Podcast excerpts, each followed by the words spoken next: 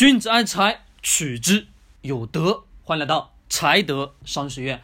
好，大家晚上好。今天的话，跟大家聊去聊聊这个保险的事情。因为今天刚刚好下午，就一个学员给我发了一个信息，说老师，我购买的这个保险是正确的吗？有没有买对？等等等等的这些信息。他给我把这个保险的保单、呃保额一系列这些信息发过来之后，我去详细的看了一下，这个保险属于什么呢？就属于一种返还型保险。返还型保险呢，它本质上是什么？相对上给我们的人的呃字面意思，也就是表面第一眼看过去，这个保险就属于什么？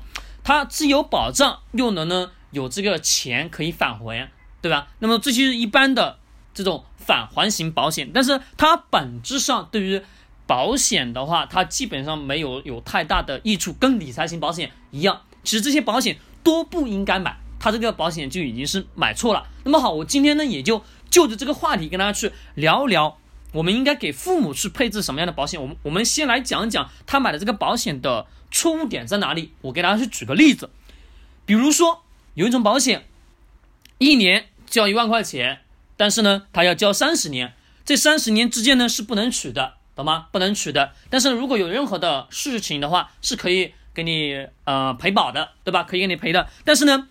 交满三十年以后，给你返还百分之一百五，给你返还百分之一百五，大家听好，一年交一万，交三十年，到期之后给你返还百分之一百五，那也就是到了三十年以后，他给你总共返的钱是四十五万，对吧？这四十五万，好，大家觉得会非常多。首先一点呢，我们很多的普通老百姓在购买这样的保险的时候，他想到的一点就是贪小便宜。这个小便宜的贪在哪里呢？第一，它既有保障；第二，到了三十年以后，它依然还能给你返钱，对吧？我们很多普通老百姓都会觉得这种保险好像很符合人性。但是我们得要明白一点：通货膨胀这四个字，三十年以后的四十五万，我问大家。它又值多少钱呢？这非常简单，非常明了了，对吧？那么这种型、这种这样的保险对于大家来说购买的话意义不大，并且每年都得要交一万，它这种保额相对来说保费不是保额，它的保费就已经很高了，对吗？那么我们买这种保险的意义又何在呢？其实没有太大的用处。实际上到了真正说，我们说的不好听一点，如果发生什么事情，它真的能给你。赔吗？这个咱是先另说，另说，对不对？但的确如此，我们保险给我们人生的一种保障，的确得要去买。但是我的想法，以及我买保险的过程，也有曾经有发生过一些理赔事件。身边的朋友，虽然我没有亲自有过理赔的经历，但是我身边的一些朋友有过这些理赔的经历之后，从他们口中，并且我再去调研的时候，发现的确如此，很多的保险不一定给你赔。对吧？那么很多的这些保险当中又有很多坑，我相信大家都有听过非常非常多的这些保险的知识。但是呢，我们对于我们的家庭、我们的父母应该怎样去配备保险？首先，第一种前面的这种保险不应该去配备，也是这种属于什么？属于返还型的保险。那么到底什么样的保险是可以购买的呢？是只有三个字的，那你也就是消费型保险。消费型保险它的意义何在呢？比如说你的。汽车每年都要买车险，对吧？买车险就相当于说，如果车子发生了碰撞，或者说有刮花一系列这些东西，它是可以给你保的，对吧？发生了一些交通事故，它能立马给你理赔的。那么这种的话，就是属于消费型的保险。这种消费型保险，也就是说你一年一次交一千块钱，对吧？交完之后，但是你假如说是在一月的二十号交，交完之后到下到下一年的一月二十号，如果说这一年内，没有发生任何的碰撞事故，或者说没有发生车子没有出现任何的一些情况的话，那基本上这个钱到了期以后它是没有返还的，懂吗？那么这种就属于什么？这个一千块钱是被消费掉了。那么这是应该的确去购买的保险。那么我们在人生的对于父母保险上，或者我们自己主力，我们的主这个主力是什么意思？这个主力也就是我们自己的家庭的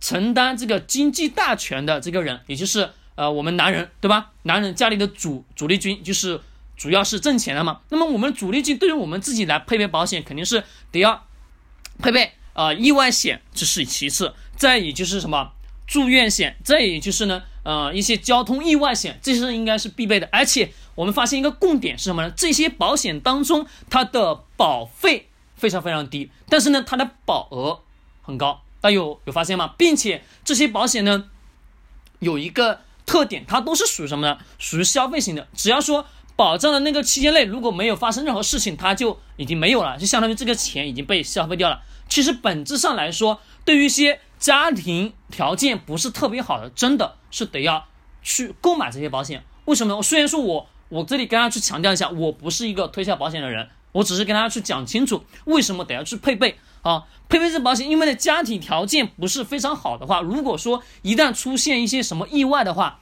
你的家庭的风承受风这个风险的能力就没有那么强，所以说呢，更应该要得要去配备。对于一些非常非常有钱的人来讲，他配不配其实本质上也没有太大区别，因为他有钱能治疗得起。我们讲句不好听的话，他口袋里面有钱，对吧？那么呢，其实本质上对于非常多的中产家庭以及这些贫困家庭，更应该得要去给自己配备合理的保险。但是呢，保险当中的套路以及很多的坑。的确是非常多，但是需要的是我们自己得要去学习哦。我这里也在教大家这些方式方法。那么对于我们年迈的父母，我今天呢先跟大家去聊聊我们的父母应该得要怎样跟他去配备这个保险。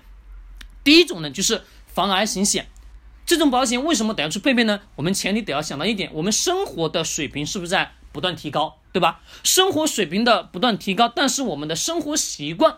也会随着我们怎么讲呢？可能老人家他的生活习惯会形成固定的，但是呢，从那个年代过来的时候，身体上有多多少少会有一些呃毛病或者机能，对吧？那防癌险相对来说，我们国内的这种癌症的并发率的确很高的，的确挺高的。那么这种防癌险呢，对于老人家来说，算是一种买的是一种心安，至少给我们中产家庭的他的后顾之忧能相对来说有一个保障，对吧？如果说真的讲句不好听的话，如果说真的有发生这样的事情的话，至少这个防癌险它能保障你的家庭在那个治疗的过程当中有一有一大笔钱能给你支付医药费，对吧？这是也是第一种，就是防癌险。那么第二种呢是住院医疗险。住院医疗险呢？因为老人家年纪慢慢上来了，我们都都明白，对吧？身体上的很多很多的这些机能，他也跟不上，跟不上的时候呢，会多多少少会出现这些毛病，会出现那些毛病，或者腰椎腰椎盘突出啊，或等等等等这些呃毛病。那么是这些的话，只要说一旦确定住院之后，他就立马可以给你理赔的。那么呢，这种是住院医疗险。住院医疗险相对来说，它的保费也是很低，也就呃一两千块钱左右，根据每个家庭的家庭条件去配备相对应的这种保险就好了。那么这种住院型的，就是如果说在这期间你是没有发生任何的事情的话，那么基本上这个钱是已经被消费掉了。就像我刚刚前面所讲的，也就是消费型的这种保险，对于你来说也是一种保障，一般家庭呢都能负担得起。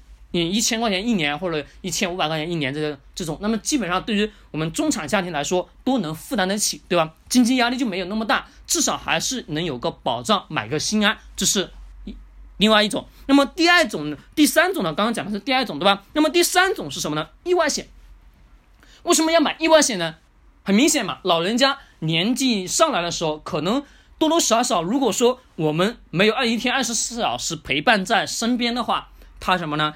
多多少少有时候会，嗯，有一些磕磕绊绊啊，这些我们也没办法去预料的，对吧？并且我们生活在这个社会当中，哦，出个门或者这个，呃，走个哪里，呃，路上的车子非常多，这个我们先不是预测，但是呢，我们为了预防这种万一的情况，对吧？我们通常通常在讲。